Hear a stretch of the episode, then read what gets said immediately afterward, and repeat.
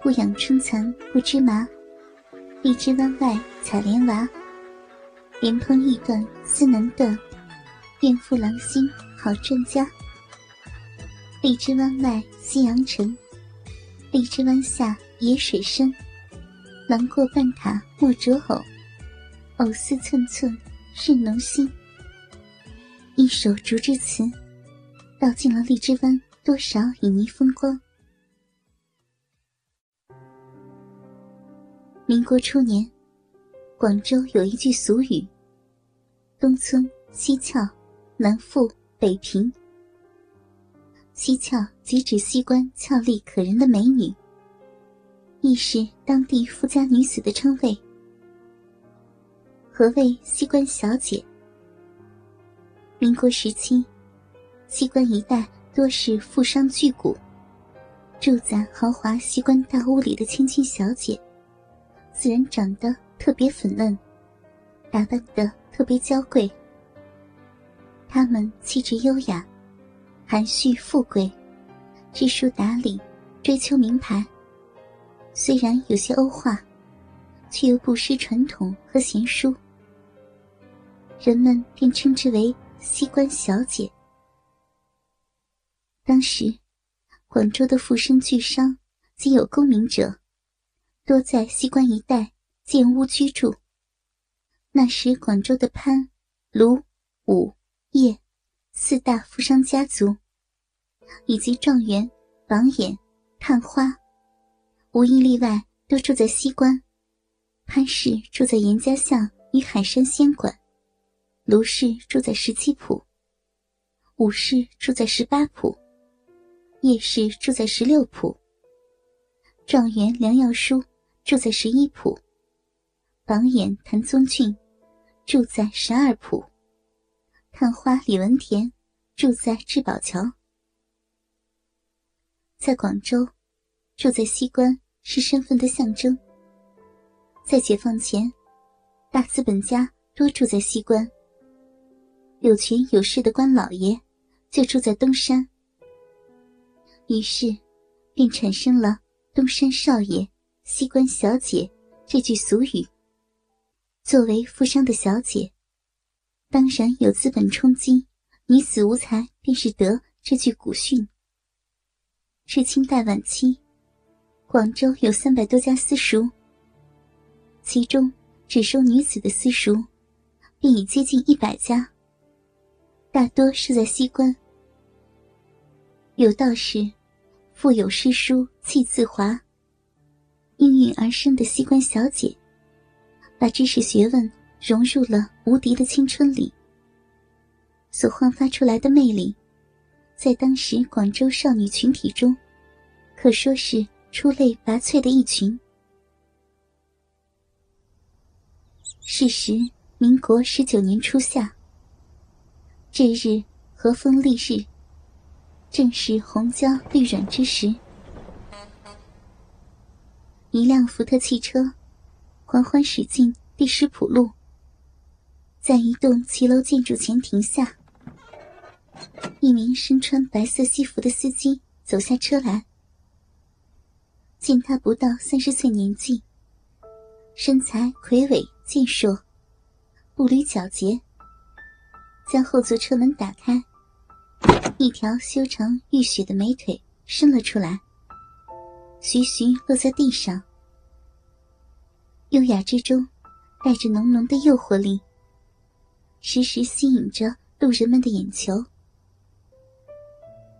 一个美女举止娴雅的走出汽车，见她穿了一袭红花白叶的露臂旗袍，丰满挺拔的酥胸，袅袅轻盈的纤腰，将她衬托得更显。肌华莹润，一派雍容华贵的气质。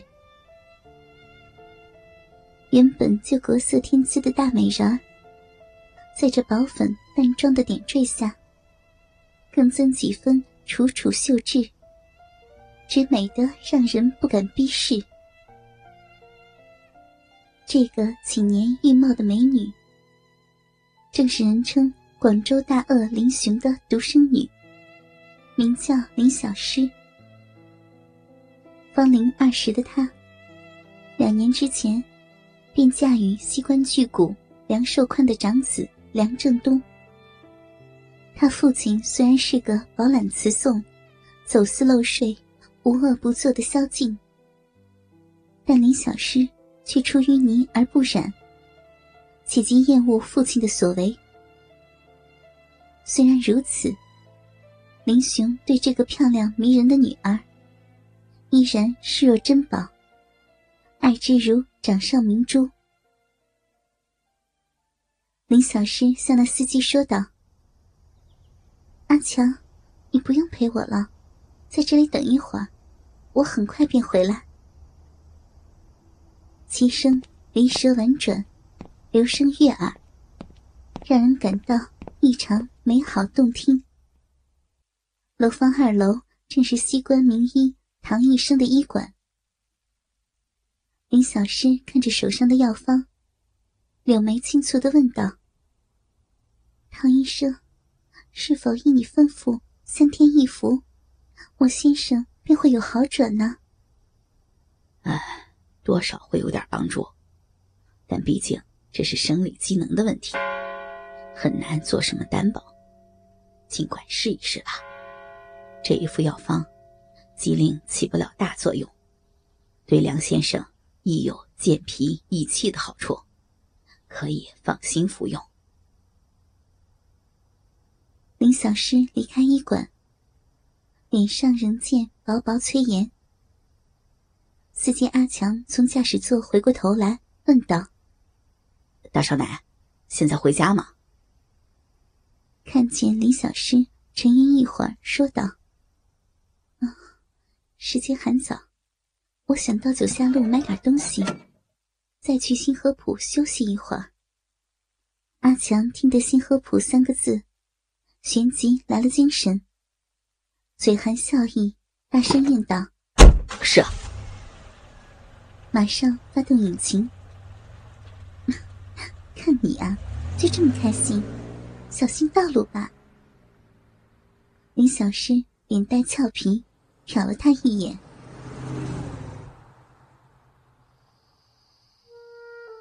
是夜，林小诗沐浴后，穿了一件米白色军绸睡袍，完全掩盖不了那具凹凸有致的娇躯。丈夫梁正东却站在她的身后，双手盘胸，望着镜中的娇妻。这张俏脸，他已看了两年多了，至今仍是看之不厌。而且，每晚看着他这副美得醉人的姿容，便会自自然然的挑起他旺盛的欲念。梁正东正要开声说几句赞美的话，房门突然传来敲门声。林小诗向丈夫说。可能是桂儿，便想站起身子。梁正东阻止了他，示意自己去开门。来人果然是林小诗的贴身丫头桂儿，十七八岁的年纪，长得眉目如画，十分可爱动人。见她手上捧着一个托盘，上面盛着一碗汤药。浓烈的药味弥漫了整个房间。梁正东皱起鼻子问道：“这是什么东西啊？”桂儿笑脸盈盈，俏语道：“ 是大少的补品，服了它，好在我家大少奶早生贵子，瓜蝶绵绵。”好丫头，你在说什么鬼话？梁正东忍俊不禁。望了一眼碗中黑黝黝的液体，眉头皱得更紧。哥哥们，倾听网最新地址，请查找 QQ 号二零七七零九零零零七，QQ 名称就是倾听网的最新地址了。